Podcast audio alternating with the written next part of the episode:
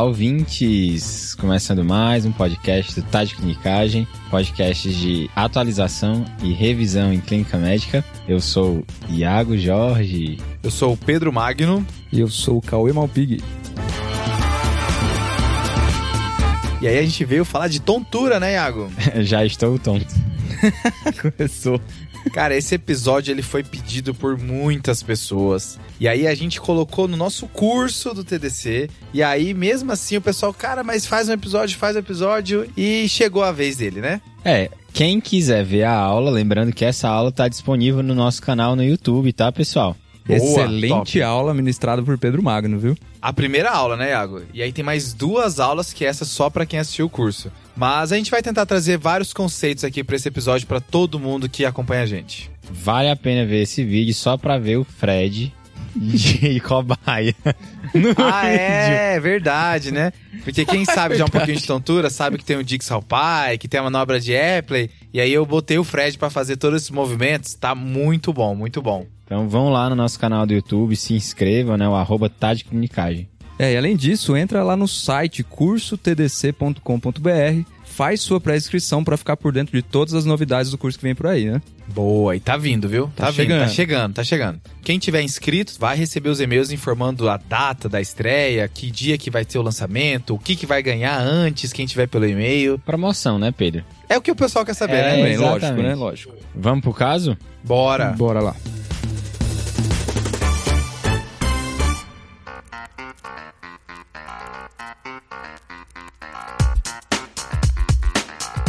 Então, lembrando, né, pessoal, que hoje vai ser a discussão de um caso de tontura, em que só eu sei o diagnóstico, né, o Pedro e o Cauê não sabem, e vão ser três blocos de informações, né? A gente estimula que à medida que eu for passando as informações, você reflita, né, assim, você faz sua hipótese diagnóstica, né, imagina o que, que você faria é, se esse paciente estivesse com você. Top. Eu gosto de falar pra pessoa imaginar o que, que ela falaria se tivesse aqui com a gente, sabe? Pô, os meninos esqueceram de falar tal coisa importante sobre, essa, sobre esse diagnóstico. E aí, se tiver uma coisa legal que a gente não mencionou, compartilha com a gente lá no, no, nas nossas redes sociais pra gente poder espalhar para todo mundo, né? Esse é o objetivo do TDC. Vamos nessa? Ana, bora. Bora. É uma paciente do sexo feminino, 44 anos, natural e procedente de São Paulo e ela é professora. De antecedentes, ela tem uma nefrectomia à esquerda há 30 anos por infecções urinárias de repetição. Desde então, ela ficou hipertensa. Beleza. E nessa mesma época, ela tem uma história de um AVC aos 12 anos de idade, mas que não temos mais informações sobre isso. Teve uma coisinha ali, né? É, Teve um, um, movimento ali, beleza. Além disso, ela tem diabetes tipo 2, insulina dependente desde os 22 anos, epilepsia estrutural e um transtorno de ansiedade generalizada. Tá bom? Ou quer eu, mais? Eu, é... acho que, eu acho que deu. É, acho que, acho que já, já conseguimos ter uma ideia de como é a paciente. De medicação de uso contínuo. Ela usa carbamazepina, 200mg de 8 em 8, metformina, gliclazida. Ela usa insulina NPH, usa simvastatina, 40mg, anlodipino, losartana e espironolactona. Vou poupar vocês das doses, tá, pessoal? Obrigado, velho. Então bora, né? Agora começar o caso. Esse foi só o epílogo, né? Esse foi só o começo. Vai, só... bora. é, o basal, é o dia a dia do brasileiro. Clínica médica aqui no Brasil. É, então vamos lá. Essa paciente, ela veio acompanhada do esposo, e quem contou a maior parte da história foi o esposo, porque a paciente estava sonolenta. Ela estava com Glasgow de 14, ela perdia na abertura ocular. Beleza. Ele referiu que ela iniciou um quadro de náusea, vômito e piora dos níveis pressóricos há três dias. Náusea, vômito e piora dos níveis pressóricos. E além disso, ela também tinha a queixa de tontura. Beleza. Era uma queixa que a gente colocou como uma vertigem rotatória, com duração menor do que um minuto, que piorava a mobilização rápida da cabeça ou quando ela saía do decúbito. Além disso, ela também relatou que tinha uma sensação de parestesia no hemicorpo direito. Inicialmente, ela buscou atendimento médico numa UPA, ficou em observação por 12 horas, foi medicada e liberada. Hoje, ela refere que esses sintomas anteriores se intensificaram e que ela começou a apresentar também uma fala arrastada. Beleza. sonolência importante, né, que a gente realmente conseguiu ver, né, na- já na- no início da consulta. E ela disse também que não consegue andar porque ela está desequilibrada. E de fato ela compareceu à consulta numa cadeira de rodas. Beleza. Negou cefaleia, diplopia, febre, sintomas respiratórios e infecções recentes. É isso, meus amigos. Acho que deu, né, Iago? Acho que deu. Vamos lá, vamos lá. Um quilo de história aqui. Quando a gente tá num episódio de caso clínico, a gente sempre tenta entregar uma abordagem estruturada pros nossos ouvintes, né, Cauê? Sim, exatamente. Mas eu acho que a gente tem muita coisa pra comentar do caso dela, que eu acho que seria legal a gente fazer alguns comentários, depois vai pra abordagem. Com Pode ser? certeza. Vamos lá. A primeira coisa é assim, ó. Ela é uma paciente que. Acho que a primeira coisa que a gente pode mencionar do caso dela é que ela tem uma síndrome que é um AVC em paciente jovem, né, Cauê? Sim. É um AVC numa pessoa abaixo de 50 anos. A gente aumenta o leque de possibilidades para a etiologia desse AVC e a gente menciona várias dessas possibilidades no episódio 79, um dos episódios favoritos meu do TDC, do TDC, que é o Três Desafios, e aí esse é o jogo da imitação, né? A Uhum. gente tem dois, os três desafios, né? E o 79, a doença está relacionada a um jogo da imitação. E lá, um dos desafios, um dos pacientes era um paciente com AVC gente jovem, acho que tá bem bom de ouvir lá. É, de qualquer forma, ela tem, alguns, ela tem algumas coisas que me incomodaram e que até justi- justificaria alguns dos sintomas dela, sabe qual é? Uhum. Por exemplo, ela usa gliclazida e insulina, né? Sim. no tratamento desse diabetes, né? Então ela usa metformina, glicazida e insulina NPH. São a glicazida e a, a insulina juntas, elas podem, tá- elas estão mais associadas com hipoglicemia, né? Então é uma coisa que eu acho que vai ser importante já no exame físico, a gente já perguntar como é que tá a glicemia capilar desse paciente, pode explicar náusea, pode explicar vômito. É uma combinação que a gente evita, né? Uhum. A gente sabe que as sulfonilureias têm algumas indicações nos diabetes tipo 2 mais jovem e tal, mas acho que no geral a gente tenta evitar essa combinação. Certo. Fora isso, uma hipertensão violentinha, né? Tá usando losartana, lodipino, espronolactona. Já tem uma polifarmácia aí junto com ela, né, Pedro? Com Sempre Tem certeza, que considerar com cada certeza. uma dessas medicações como possível alteração aí do- dos achados dela, né? Perfeito, qual é? É, Pedrão, só ainda aqui dos antecedentes das medicações de uso, né? Lembrar que ela teve um AVC aos 12 anos e, e a gente não sabe se foi um AVC isquêmico ou hemorrágico, mas assim, é uma paciente que já tá sem OAS na prescrição aí, né? Chama um pouquinho a atenção se foi realmente um isquêmico e aí leva a gente a crer que talvez essa simvastatina aqui também esteja errada, né? Porque a nossa preferência seria por uma estatina de alta potência se for um isquêmico, né? Então uma torvastatina, por exemplo, aí em dose mais alta, né? É, fa- faltando informação, né, Cauê? Eu acho que Uhum. é, saber se era isquêmico ou não, e se for isquêmico, tá, de fato, a terapia ela não tá otimizada. É isso aí. Mas já, já pensando aqui, Pedrão, nessa paciente né, de, de 44 anos, a gente já coloca ela aí na caixinha do, do alto risco cardiovascular, né? Independente do que ela teve de AVC ali no- com 12 anos de idade, ela é hipertensa, ela é diabética tipo 2, né? Tem bastante medicação para esses dois antecedentes dela. E agora vem com uma queixa que preocupa bastante, né? Que tá localizando ali no, no, no neurológico, na cabeça dela, né? E com relação a isso que me preocupa, Pedrão, já puxando pro episódio, né? Que é um episódio de tontura, é uma paciente que vem aqui com uma síndrome vestibular aguda e que, sem dúvida alguma, tem sinais de alarme, né? Então, uma paciente que não tá conseguindo nem se mobilizar direito, nem andar direito, tá com náusea, vômito, refratária, há basicamente mais de um dia aí de evolução, né? Vai ser difícil ela sair do hospital sem uma explicação, né? Com Acho que essa é a certeza. ideia. O seu objetivo no hospital é que ela vá embora com uma, uma mínima explicação, ou pelo menos uma boa investigação, Pra Exatamente. tentar entender o que aconteceu, né? E aí, já que você falou de neuro, e acho que o caso dela grita muito neuro, né? Mas a gente retrocedendo e falando mais de tontura no geral, Uhum. tontura é bem difícil, né? Acho que é uma queixa que volta e meia o paciente, você não consegue entender exatamente o que aconteceu, e às vezes essa queixa vai embora. Uhum. E ela é uma queixa de várias especialidades, né? A gente tem coisas de otorrino, a gente tem coisas de neuro, a gente tem coisas de cardio, a gente tem coisas de psiquiatria, Uhum. tudo isso está envolvido com tontura e é por isso que é tão difícil às vezes você conseguir se aproximar. Fora que tem locais que mostram que 5 a 10% das tonturas no pronto-socorro tem mais de uma causa. Sim. E aí complica ainda mais, né? Uhum. Então é difícil às vezes você fechar o diagnóstico, por isso que esse tema ele é bem difícil de trabalhar e a gente vai tentar dar uma ajudada aqui nos nossos ouvintes e até mesmo na gente. É isso aí, Pedrão. Apesar dessa paciente chamar bastante atenção por causa de outros sintomas que ela tem, né? A gente tem que lembrar que tontura sem esses sinais de alarme é uma, é uma queixa bem frequente, por volta de 30% de prevalência na população em geral. Então dá pra falar aqui que um de nós três vamos ter tontura uma vez na vida, né? E sou eu, tá? Esse aí. Ah lá, já chama Ah, aqui é, já. sou eu mesmo. E eu consegui meu diagnóstico, tá? Ah, tu já teve um quadro de tontura já? Já. Tá. E foi um caso aí que não foi tão simples, tá? Beleza. Boa. Vamos ver beleza. se a Vamos- gente acha o diagnóstico do Iago no Então, balaio. são aqui. dois casos ao mesmo tempo, então. É, isso. bora. É da paciente de 44 anos, Iago. A- Agora eu fiquei emocionado. vamos. Beleza, Daqui fechou. a pouco eu falo pra vocês, tá? Então a gente tem que ter realmente uma abordagem bem estruturada com relação a essa queixa, porque é realmente muito comum, né, Pedrão? E aí, assim, Cauê, por muito tempo a gente trabalhou a tontura tentando classificar o tipo de sintoma. Uhum. A gente tentava falar se era uma tontura mais vertiginosa, então um problema Sim. do movimento, uma tontura mais pré-síncope, uma tontura mais desequilíbrio, ou uma tontura mais. O que, que em inglês fica escrito como lightheadedness, né? Que é tipo cabeça vazia, cabeça, leve. aí, né? Essa foi a minha, tá? E aí, com isso, você conseguia ver, ah, a pré-síncope é mais cardio, a Sim. desequilíbrio é mais neuro, a vertigem é mais otorrina e tal, tentava encaixar. Só que aí a gente começou a ver que os pacientes não se encaixavam nessa divisão. Sim. A gente achava que fazia muito bem dividir assim, Uhum. só que os pacientes, eles tinham às vezes dois tipos diferentes de tontura, às vezes ele era de uma, ele era de uma síndrome, mas ele, ele era outra etiologia.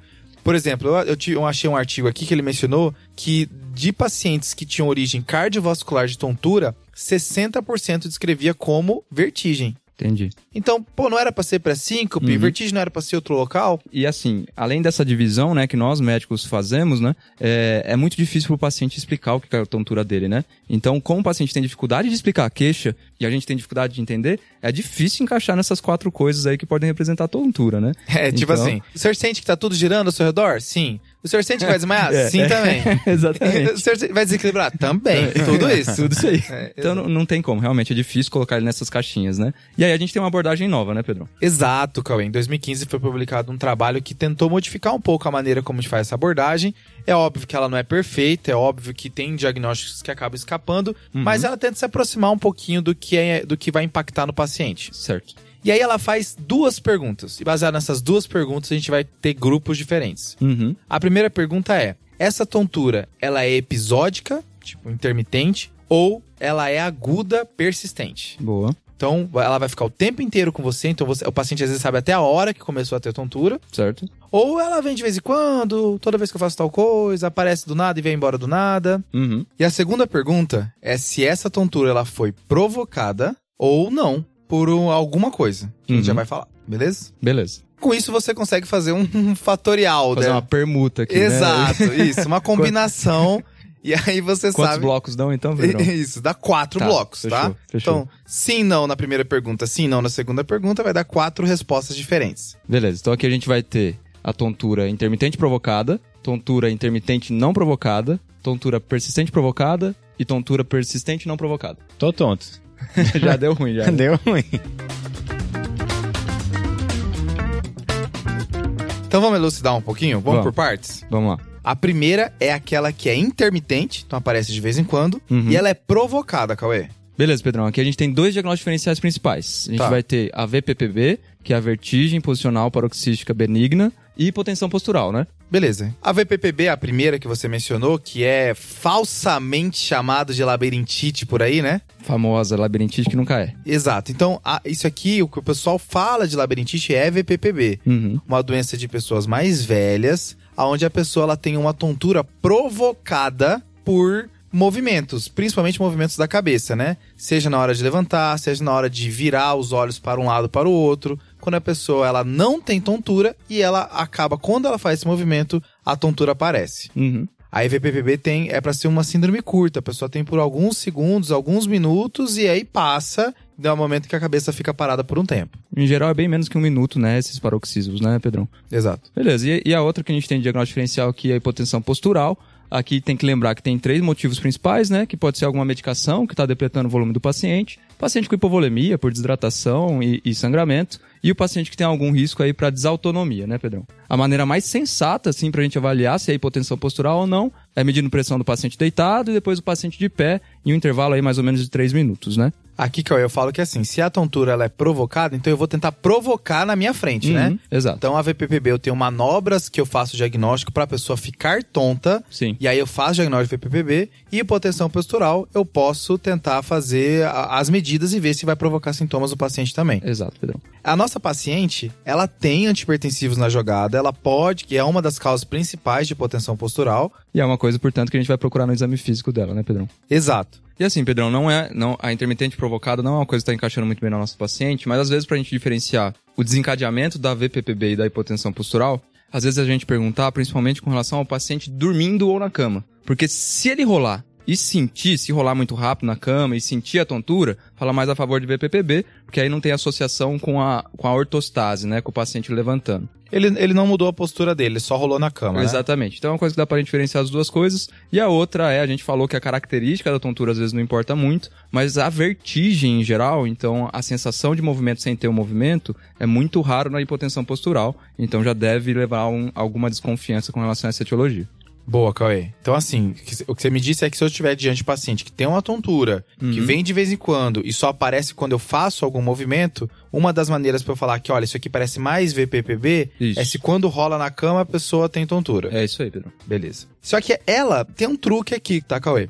Porque ela falou que o sintoma dela piorava na mudança de postura e piorava na movimentação da cabeça. Essa palavra é importante, né, Pedrão? É, porque aqui a gente é a diferença entre provocar e piorar ou exacerbar. Uhum. A gente tá falando que a pessoa na VPPB e na proteção postural, ela tá assintomática. Exato. E aí, quando eu faço movimento, os sintomas aparecem pela primeira vez, eles são provocados. A nossa paciente, ela parece que ela tá tonta o tempo inteiro.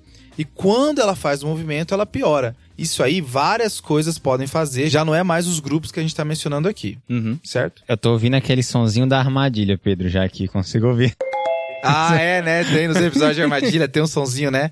Então aqui tal, é a primeira armadilha do... Aqui a ideia é que pro paciente se encaixar em VPPB ou hipotensão postural, ele tem que estar ausente de sintomas e quando ele faz o movimento, aí os sintomas aparecem, são provocados. E VPPB, pessoal, pode ser provocada por trauma, tá? Ah, é? Foi assim a sua? Ah, achamos o diagnóstico, viu? Cara, eu tava jogando futebol e, sei lá, levei uma pancada que eu nem vi de onde veio essa pancada. Bati a cabeça, tive que sair do jogo. Porra, fiquei tonto, ainda continuei jogando meio tonto. E fiquei tonto por uma semana, cara, que foi quando eu decidi ir no médico. É boa, já achamos o diagnóstico do Iago. Acabou o episódio, né? É, o outro diagnóstico é que o Iago é um fominha jogando bola inacreditável, assim, cara. E o Grêmio, me Inacreditável. lembrei agora futebol e o Grêmio. Inacreditável como com fominha é o Iago, cara. Pelo amor de Deus. Mas nessa brincadeira, fui no PS, ganhei uma tomo, que ainda bem veio normal. E aí, enfim, é, fui avaliado, fiz a tomo de crânio. E depois de um tempo, ainda bem melhorei. E aparentemente tá bem, né? É, agora eu só tenho que ter Gostei cuidado. do aparentemente, né?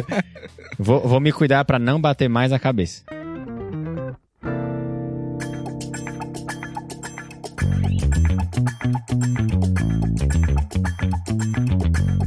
O segundo grupo da nossa divisão aqui é, vai ser os pacientes que têm a tontura intermitente. Ela vem de vez em quando, só Uhum. que ela não é provocada por nada, Cauê. Ela aparece, vem do nada, vai embora do nada. Intermitente não provocado, então, né, Pedrão? Exato. Aqui eu tenho alguns diagnósticos que são importantes aqui, Uhum. tá? Um que eu queria dar destaque, que não é tão conhecido assim, é enxaqueca vestibular, tá? Ela é 5 a 10 vezes mais comum que uma outra doença que tá nessa gaveta aqui, que é a, é a doença de Meniere. Ela é a causa mais comum de vertigem espontânea não provocada, né, Pedrão? Então tem que lembrar. E aqui o truque é que o paciente pode ter algumas coisas de enxaqueca, ele pode ter histórico de enxaqueca, é uma tontura que pode ser provocada por coisas que provocam enxaqueca, por exemplo, período pré-menstrual, algumas alimentações e tal. Já peguei também um caso assim, tá? Desencadeada por cheiro forte. E o truque é que os- as crises de tonturas não necessariamente são acompanhadas de cefaleia de enxaqueca no momento. Uhum. Então a pessoa pode ter só um histórico de enxaqueca e dessa vez ela se, ela se apresenta só como tontura. Então aqui é uma pergunta boa. Gosta de paciente mais jovem, bem, bem padrão de enxaqueca mesmo. Aqui as tonturas costumam até demorar um pouquinho mais tempo para passar, né, Pedrão? Elas podem demorar de minutos até horas aí. E realmente, quando elas vêm com o episódio de enxaqueca, elas costumam durar durante todo esse período. É mais uma doença de, de pacientes jovens, né, aqui. Isso. Entre 30, 40 anos, fugindo aí um pouquinho o contexto da, da intermitente provocada, que é a VPPB, né? Boa, Cauê. Aí a outra doença que tá nessa gaveta aqui é a doença de Meniere que a gente já mencionou, Uhum. que ela não é tão comum quanto ela é falada, tá? Exato. Mas aparece de vez em quando. A maioria, ela até se enganada aí com o diagnóstico de enxaqueca vestibular, viu?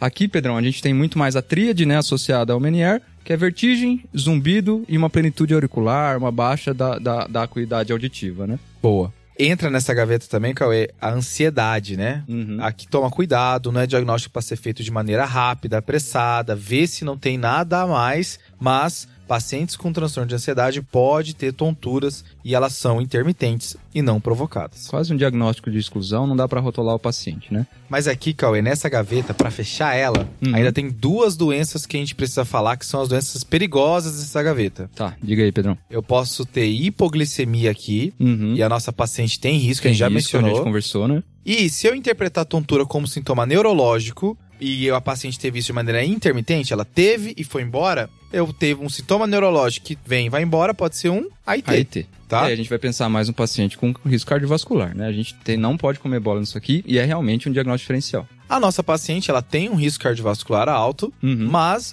o sintoma dela não foi, foi não apareceu e foi embora, né? Continuou, né? Continuou, então AIT não parece, hipoglicemia vale a pena a gente avaliar pra ela. Beleza, Pedrão. Fechou a intermitente não provocada, então. Isso. Então vamos pra. Agora a gente vai pra persistente. Começar pela provocada. Tá, porque aqui é meio simples, né, Cauê? Uhum. A gente vai bater direto ao ponto aqui. A gente tem duas coisas. Que podem provocar uma tontura persistente. Isso. Então, a gente tem medicamentos e a gente tem trauma, que foi o caso aqui do Iago, por exemplo. O trauma, perdão, a gente tem que tomar cuidado porque a gente pode ter realmente tonturas associadas ao trauma, então tonturas pós-traumáticas, que não são associadas ao VPPB. Mas um diagnóstico que pode advir do trauma é justamente a VPPB. A gente tem que fazer o diagnóstico para esses pacientes. Você tá me falando, Cauê, que a- o trauma pode fazer uma tontura que vem de vez em quando, como o Iago teve, Exato, que é a VPPB. que é a VPPB, mas também pode fazer uma tontura persistente, né? Isso aí. Ah, eu bati o carro e tô tonto. Ah, vamos ver se é MNR, né? Não, né? Você vai ver É. se tem alguma coisa a ver com, a- com o acidente de carro, né? E é mais persistente nesse quesito, né? E que pode exacerbar por causa que se tiver VPPB associado, vai exacerbar. Boa. E a outra coisa que pode provocar tontura, além de trauma, é medicamento, né, Cauê? E aqui tem uma lista de medicamentos que pode causar, Pedrão. A gente vai deixar no material suplementar do episódio, mas vamos falar de duas principais aqui, talvez. Que são os anticonvulsivantes. Que ela faz uso, né, de carbamazepina. Sim, uma, a carbamazepina é um dos anticonvulsivantes que pode dar, sim, tontura. E os aminoglicosídeos, né, Pedrão? Aqui a minoglicoside é legal, Cauê, porque ele pode fazer tontura depois de um tempo de uso, Uhum. tá? O paciente ele pode usar no hospital, vai de alta e começa a ter tontura depois. Difícil diagnóstico, né? É, porque você vai ter que ver o que que foi. Ah, eu internei faz um tempo aqui. Eu internei nos últimos dias, últimas semanas aqui. Você vai ter que recuperar os medicamentos que foram utilizados na internação e ver se fecha, né? Exato. Aqui, às vezes, a única pista que a gente tem depois de dias assim é que normalmente pode vir com perda auditiva também, né? Boa. Assim, para nossa paciente, ela não teve trauma, né? Não foi falado nada na história. Exato. E a carbamazepina parece que não é o caso, né? Ela tem Não. epilepsia há muito tempo já, os outros Uhum. sintomas não encaixam também. Eu acho que não vai ficar na conta da carba aqui. A gente até pode perguntar quando entrou a carba, né? Mas parece que é alguma coisa bem crônica, né? Pode ajudar, mas não é um problema da nossa paciente, pelo jeito. Boa. E a quarta gaveta, a gente já falou de três, a quarta gaveta vai ser a persistente. A pessoa sabe a hora que começou a tontura e está Uhum. tonto na sua frente. E não provocada. Não teve nem medicamento e nem trauma. Uhum. Então, esses pacientes, Pedrão, são aqueles pacientes que vão vir com uma tontura pra gente. Realmente não vai ter nada de provocado e é uma tontura que normalmente vem,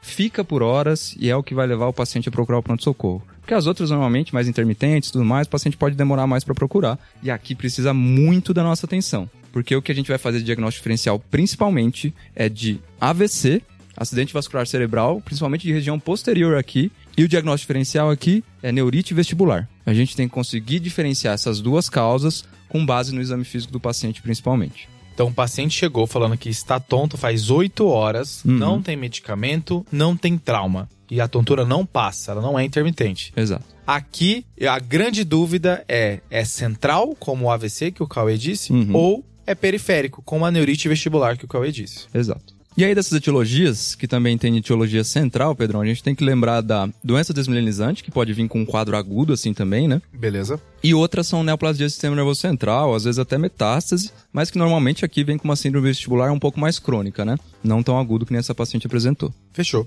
E das periféricas, Cauê, eu acho que vale a pena mencionar então que o principal representante é a neurite vestibular, Uhum. que geralmente é um, um acometimento viral barra pós-viral Uhum. do nervo vestibular e que pode fazer essa tontura provocada aguda, um quadro que ele é bem sintomático pelo paciente, mas ao mesmo tempo tende a ser benigno, né? Sim. E aí tem uma coisa que é legal de mencionar, que é uma confusão que o pessoal às vezes faz na literatura que não é bem estabelecido, Certo. que é a palavra labirintite ou não. Famosa. Dizem que não existe, dizem que existe. E aí, Pedrão? Tem gente que cita labirintite como aquele quadro de inflamação do sistema vestibular infeccioso agudo. O paciente está infectado nesse momento, às vezes até mesmo toximiado, e aquilo é labirintite. Tá. Geralmente relacionado à perda da audição. Só que tem gente que fala assim, não, esquece essa palavra. É tudo neurite. Algumas é pós-infecciosas, outros é durante a infecção. Entendi. Então existe um pouco de conflito. Se a gente vai chamar tudo de neurite vestibular, Uhum. ou se a gente chama de neurite após infecciosa e labirintite, aquela que o paciente está infectado nesse momento. Certo. Então, basicamente, um quadro de tontura persistente não provocada. Pode vir agudo, durar aí até meses, às vezes, né, Pedrão? Por causa desse quesito pós-infeccioso. E pode ter perda auditiva também, em alguns casos, né? É, eu, eu, eh, já fiquei meio mal de ter falado a palavra benigno, então, né? o cara ficou sem ouvir e meses tonto, né? Beleza. Disfuncional.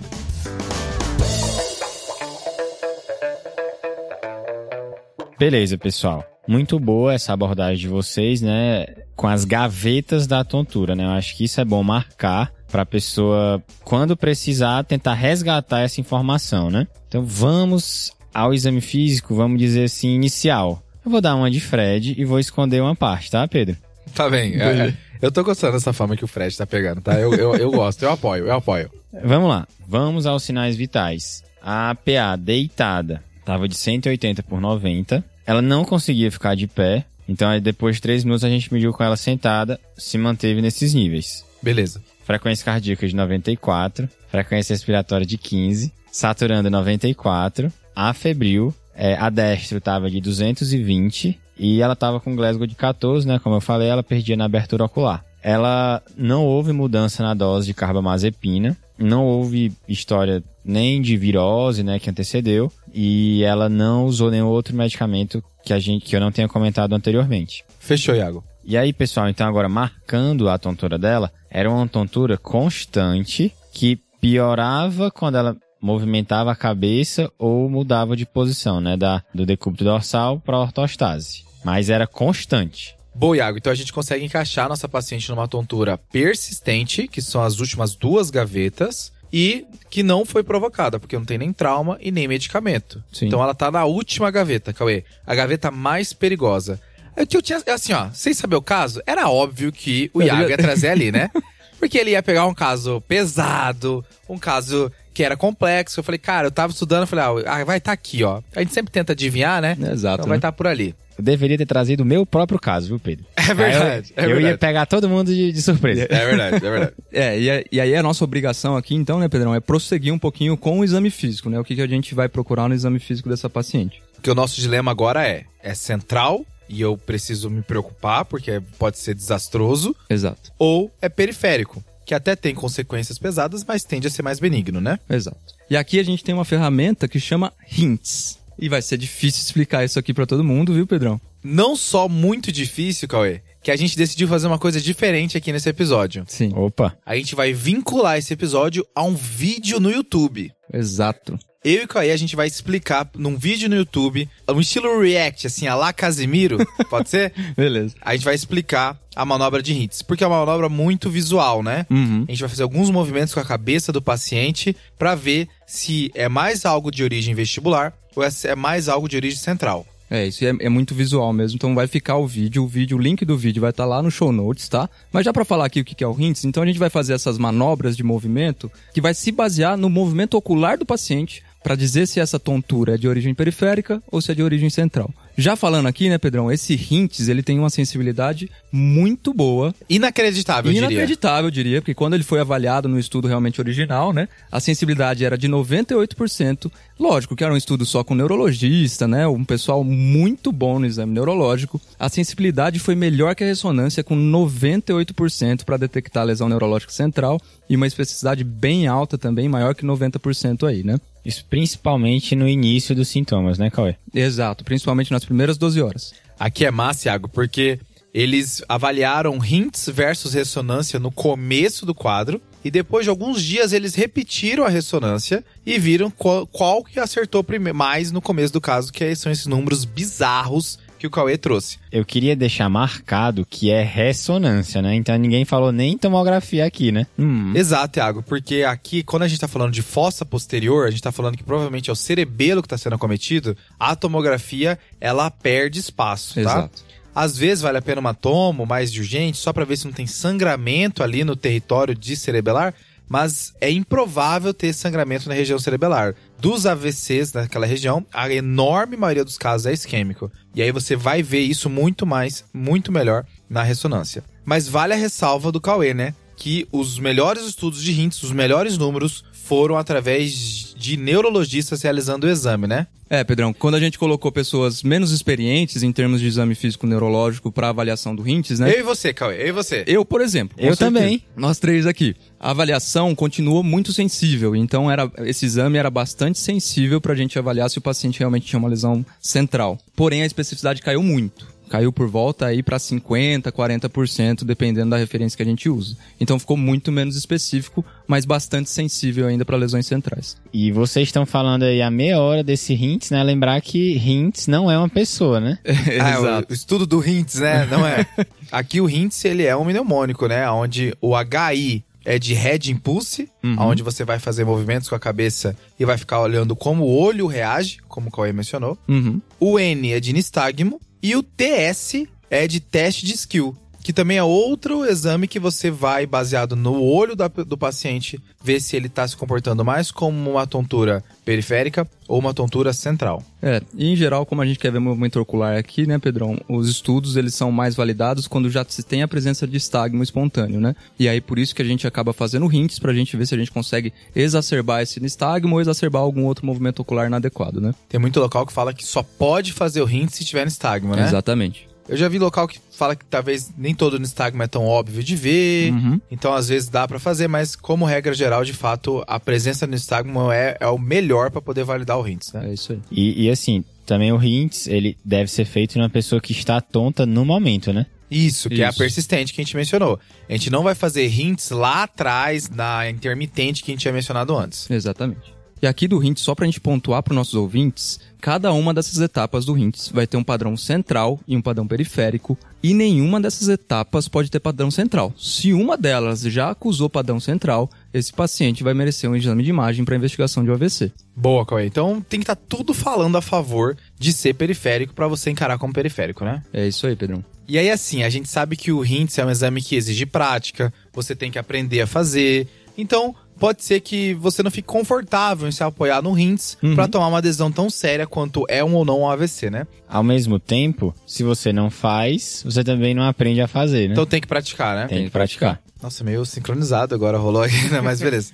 E aí eu quero falar outras coisas que falam a favor de ser central, tá? Uhum. Primeiro, se tiver outro sinal neurológico, outro sinal focal, e aqui o pessoal coloca principalmente uma incapacidade de caminhar, uma ataxia, você vai pensar que pode ser um quadro neurológico e não periférico. É isso aí, Pedrão. Em geral, incapacidade de andar, a gente sempre vai pensar realmente em, em sintomas centrais. Um marcador importante que essa paciente até tem, normalmente o paciente que tem realmente uma causa periférica, ele pode ter uma dificuldade de andar pela tontura, mas esse paciente em geral não vai cair. O paciente com angiologia central, além da alteração da marcha, é muito mais frequente ele ter quedas associadas à marcha. Então é tipo essa paciente que a gente tem na mão aqui. É uma paciente que tenta andar, não consegue porque tem a marcha um pouco instável e até cai às vezes de tão instável que ela tá. Isso fala muito mais a favor de central. E sem falar dos outros sinais neurológicos que a nossa paciente tem, né, Cauê? Ela tem parestesia de dimídio direito, ela tem fala arrastada. Tudo isso fala a favor de ser grita causa central. Tem uma outra coisa que fala a favor de causa central, que é cefaleia, tá? Uhum. Dos infartos cerebelares, 40% tem cefaleia junto. É uma coisa que não é pra se apresentar tão comumente na neurite vestibular, nas causas periféricas. Uhum. Então, cefaleia é uma coisa que chama atenção também pra algo central. E pensando nesses AVCs que pegam mais região posterior, Pedrão, a gente também tem que pensar em alterações de tronco e coisas às vezes que são, também não são tão chamativas. E aqui inclui disfonia, tá? Que essa paciente, assim, ela tem uma fala arrastada, mas às vezes disfonia, rouquidão também a gente não percebe muito bem. Boa. Tem que perguntar como que era a fala da paciente. E a outra é disfagia. Então tem que perguntar para a família também como que essa paciente estava comendo nas últimas horas ou se estava comendo, né? Show! E aí, pra fechar o nosso, a nossa diferenciação de algo central versus periférico, a gente já falou de hints, a gente Uhum. já falou de outros sinais neurológicos, incluindo agora sinais bulbares que você mencionou, e a gente já falou de cefaleia. Entra também o risco cardiovascular da paciente, né? Se a paciente, como a principal causa de central é AVC, a gente vai ter que valorizar se o paciente ele já tiver um risco cardiovascular alto. Hipertensão, diabetes, tabagismo, dislipidemia, tudo isso, no, no, no geral, você fala, poxa, essa paciente tem um risco alto de ter AVC, talvez valha a pena eu perseguir a minha investigação nesse sentido. É isso aí, Pedrão. Voltando para nossa paciente aqui, então a gente não tem dúvida, mesmo que, um- mesmo que um hints dela venha realmente tudo falando a favor de periférico, ela já tem muito sinal de alarme, ela vai para ressonância, né? Boa. Então tu não quer o exame físico, Cauê? Ah, não, mas vamos lá, né, Iago? Só, só para academicismo aqui. Eu- eu- a gente já tá indo para exame físico com uma conduta pré-estabelecida já. Vamos ver se o exame físico corrobora. Boa, vamos nessa.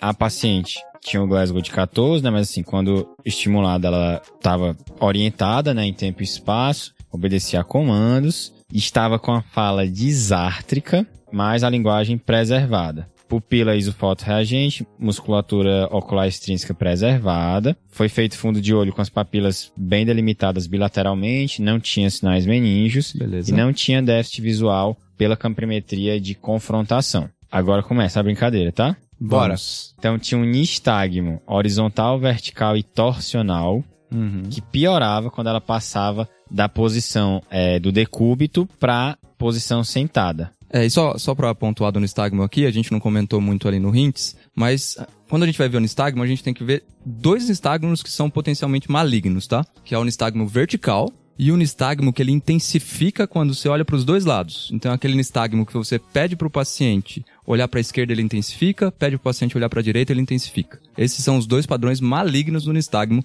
que tem que pensar em etiologia central. E a nossa paciente tem um vertical, né, Cauê? Exato. Continuando, né, ela tinha uma assimetria do nível pupilar, né, o skill deviation também estava alterado. Que é o teste de skill, né? Isso. E o head impulse também sugeria uma causa central. Certo. Gabaritou o rins, Gabaritou. então, né? Gabaritou tudo aqui, né? Ela tinha uma mímica facial e sensibilidade da face preservadas. Úvula e palato estavam centrados com elevação simétrica. Uhum. A língua protruía sem desvios e sem fasciculações. Elevação de ombro e lateralização de pescoço não tinha alterações. Beleza, Iago. O, e o resto do exame físico, neurológico? No exame de força, ela tinha uma redução de força muscular em de mídio direito, tá?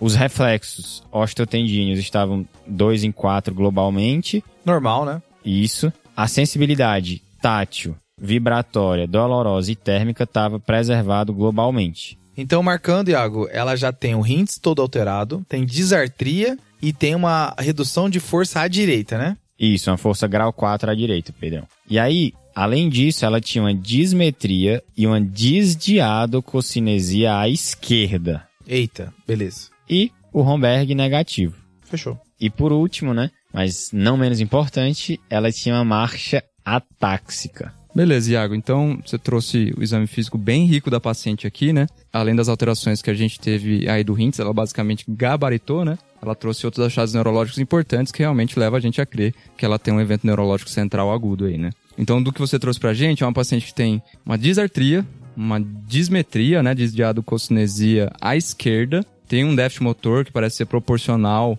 à direita, então já tem algo cruzando aí, né? E não tem alterações bulbares, né? Você falou que ela não tinha disfonia, ela não tinha disfagia, e não tem alteração de sensibilidade, apesar do, da, da anamnese dela ter falado que era positivo. Então, sempre quando a gente fala de sintomas neurológicos, a gente tem que tentar localizar um pouco aí, né? A gente não est- estamos, infelizmente, sem neurologistas aqui no momento. Eu ia com certeza pedir a ajuda de algum amigo meu lá no pronto-socorro. Mas a gente tá falando basicamente de síndrome cruzada, só que não é uma síndrome cruzada que a gente costuma ver, né? Normalmente a gente fala de síndrome cruzada no paciente que tem alteração motora de um lado e alteração sensitiva do outro, né? Aqui a gente tem alteração motora de um lado e tem alteração cerebelar do outro. Não lembro, o que eu mais penso normalmente nessas síndromes cruzadas é a síndrome de Wallenberg, que está associado aí a sintomas bulbares e alterações sensoriais contralateral alteração motora, então não se encaixa muito bem para essa paciente. Eu ia colocar isso aí como desafio do episódio, Cauê. Tu estragou o desafio do episódio. Foi mal, desculpa, desculpa. Agora tu que vai fazer. vai deixar. E A única coisa que eu lembrei, né, e tive até que jogar no senhor Google aqui, é que tem alguns acometimentos da artéria cerebelar inferoposterior que pode ter acometimento de medula lateral também, o que explicaria aí uma alteração motora de um lado e uma alteração cerebelar de outro. Mas fora isso, eu não vou conseguir me localizar mais, mais do que isso. E eu tô confiando totalmente em você, Cauê. E aí a gente pediria ressonância, né, Iago? Pra ter um pouquinho mais de certeza. Show. Então, resumindo, Cauê, depois disso tudo, qual é a hipótese diagnóstica, assim? Então aqui eu acho, Iago, que é realmente um, um, um acidente vascular cerebral isquêmico que está acometendo alguma região próxima à artéria cerebelar inferoposterior. Com relação à lateralidade, acho que do lado esquerdo, porque quando tem algum acometimento do cerebelo unilateral, é, a, via do, a via cerebelar cruza duas vezes, então se acometeu à esquerda, a dismetria vai ser à esquerda, e a medular cruza uma vez só, então se acometeu à esquerda, a alteração motora vai ser à direita. Muito bom, pessoal. Discussão muito boa, muito rica. Aí num terreno neurológico, né? Um terreno meio Pantanoso. É, complexo. É, mas é bem por aí mesmo. Então, assim, na ressonância, na angiorressonância, na verdade, crânio cervical, é, veio sugestiva, né? Veio imagem de um AVC em território cerebelar esquerdo e também na transição ponto mesencefálica à esquerda, tá? Certo. Além disso, veio também estenose né, na- nas artérias vertebrais bilateralmente. Uhum. Essa paciente foi internada, né, obviamente, foi investigada, né, recebeu alta com AS, estatina de alta potência, e encaminhamento ambulatorial para o ambulatório de neuro, fisioterapia e de fonoaudiologia. Maravilha, Iago. E pessoal, eu tomei a liberdade de chamar uma convidada, que é a Beatriz Perdigão, residente do terceiro ano de neurologia da Unifesp. Bia, Ajuda a gente. ilumine esse... Hashtag ajuda a Bia. ajuda a gente, Bia. Vai lá, Bia, brilha. Oi, gente, eu sou a Bia, sou residente de neuro da Escola Paulista. O ano já virou, tá? Iago, então agora eu sou R4.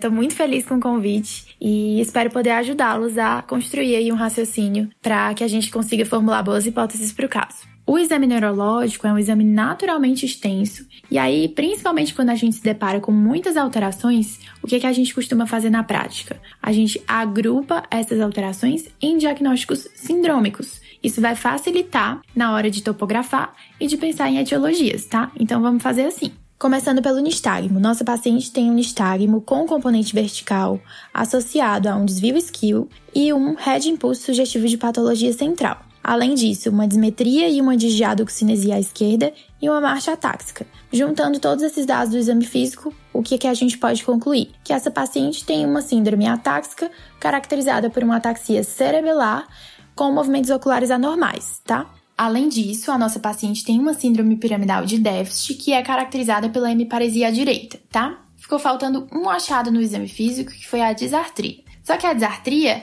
é um sintoma pouco localizatório. Então, ela pode estar presente em alterações cerebelares, em alterações piramidais, tanto mais corticais quanto mais profundas.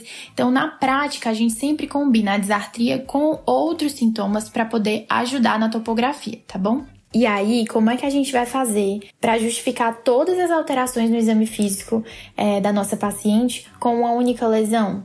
Na verdade, quando a gente pensou né, no nosso raciocínio sindrômico, a gente já estabeleceu duas topografias. Uma foi o hemisfério cerebelar esquerdo para justificar a dismetria que foi descrita dentro do contexto da síndrome atáxica, e a outra foi a via piramidal à esquerda para justificar a nossa hemiparesia à direita. O suprimento vascular dessas duas regiões é diferente. O hemisfério cerebelar é suprido pela paica, que é a artéria cerebelar posterior inferior, ramo da artéria vertebral. Já a via piramidal, que vem descendo ali numa região mais anterior do tronco, é suprida por ramos da basilar, tá? O que provavelmente aconteceu nesse caso foi que a paciente teve dois AVCs isquêmicos em topografias diferentes ao mesmo tempo e muito provavelmente pela mesma etiologia, que deve ser a ateroembolia, tá? Uma vertebral ruim, cheia de placas, que embolizou para essas duas regiões, ok? Beleza. Obrigado, viu, Bia? Fechamos então esse caso, né, pessoal? Fechou. Muito bom. Fechou. Acho que a gente conseguiu passar por bastante causas de tontura. Lembrando que tanto no vídeo do YouTube tem a primeira aula completa, que tem mais informação ali, Uhum. quanto no curso também No nosso curso de pronto atendimento, uma das queixas que a gente aborda é a tontura e lá também tem bastante coisa para ser falado. E agora com o show notes do episódio para ficar bem visual esse episódio, né? Show, Cauê. Fechou? Fechou. Fechou. Bora pro desafio? Bora, Bora. lá.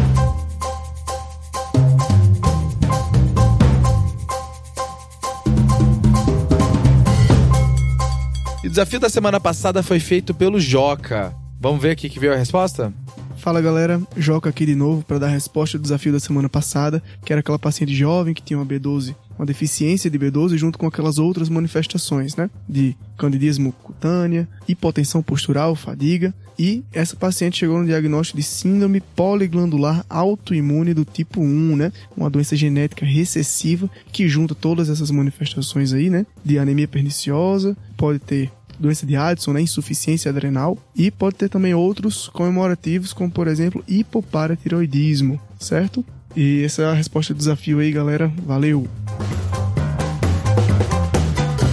E quem acertou o desafio foi o João Felipe Feldman. Ele que já esteve aqui acertando desafios antes, ele é R1 de Clínica Médica do IANSP e tá volta e meia acertando o desafio aqui. Abraço, João Felipe. Abraço, João. Ah, o e o João inventou uma moda, né? Ele fez um segundo desafio, que era qual episódio do TDC a resposta era vitamina B12. Qual caso clínico é a resposta era vitamina B12. Eu não vou falar qual episódio, né? Porque senão vai estragar a experiência do episódio, mas quem acertou foi o Antônio José. Fechou? Um abraço, Antônio. Eu, eu posso falar que tá lá na casa do... antes do 25, tá? Tá bem no comecinho do TDC... Mas já tinha microfone novo já. Pronto, é o máximo de dica que eu vou dar. Tá lá atrás, caso clínico top. Valeu, Antônio. Um abraço. Pedrão, e qual que é o desafio da semana? Cara, vamos lá. O paciente chega com uma tontura persistente não provocada, só que é diferente aqui. Também tem febre e tem um abscesso esplênico. Beleza? Certo. Agora eu quero saber qual é a hipótese diagnóstica e quem tá ligado viu que eu já devo ter escondido algum antecedente pessoal aí. Beleza, fechou. Beleza, Pedrão.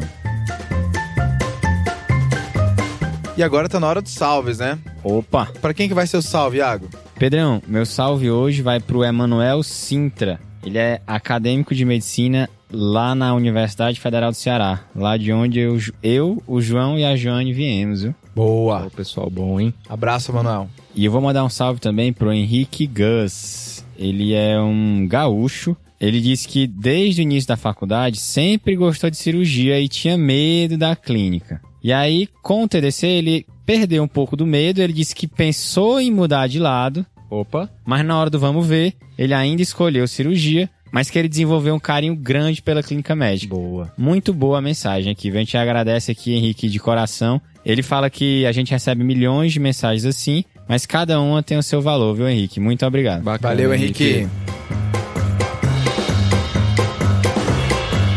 E você, Cauê? Bom, meu salve aqui vai pro Grupo M, grupo de R1, agora já R2, lá da Unifesp, né? Quando eles mandaram essa mensagem eram R1s ago- ainda. Tá um pouquinho atrasado, mas tá valendo. Então um abraço pro Marcos, pra Carol, pra Marcela, pro Vitor e pro Ciro. São muito bons, viu? Um abração, galera. Um abraço, pessoal. Valeu, pessoal. E aí, Pedrão, manda teu salve também. Cara, eu vou mandar dois salves que são quase um, um correio romântico, sabe? Um salve que na real a pessoa pede salve pra outra pessoa. O primeiro, o Antônio, pediu pra doutora Caliana Bezerra. Ela é preceptora do internato de clínica médica da Facid, em Teresina, Piauí. E ela falou que ele- o Antônio pediu esse salve pra ela porque ela recomenda muito o TDC pra todo mundo. Um abraço, Antônio. Um abraço, Caliana. Valeu, um abraço, pessoal. gente. Valeu. E o outro correio aqui é, vai ser do Eduardo Rosa, que ele pediu um salve pra ele, mas também pediu um salve pro Tiago Botega, pneumologista preceptor da Clínica Médica do Hospital Regional HRSJ, lá de Santa Catarina. Um abraço, Eduardo Rosa, um abraço, Tiago Botega. A gente fica muito feliz quando os preceptores recomendam a gente, né? É, dá um- uma sensação muito boa, né? É verdade. Bacana, bacana demais. E aí, assim a gente finaliza o nosso episódio de tontura. Lembrar de seguir a gente no arroba Clinicagem no Instagram, no YouTube, no Twitter. Acompanhe a gente lá no site. Eu tô dando a dica de se inscrever no site, fazer a sua pré-inscrição no curso, porque vai rolar novidades pelos e-mails. E o Iago já rolou, já mandou que vai ter promoção. Boa. e muito mais. Show. Fechou, pessoal? Valeu. Show. Valeu, falou, falou, falou, falou, falou.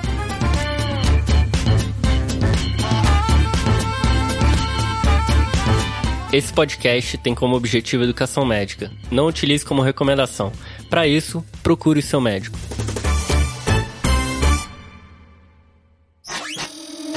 Essa é uma produção do Bicho de Goiaba.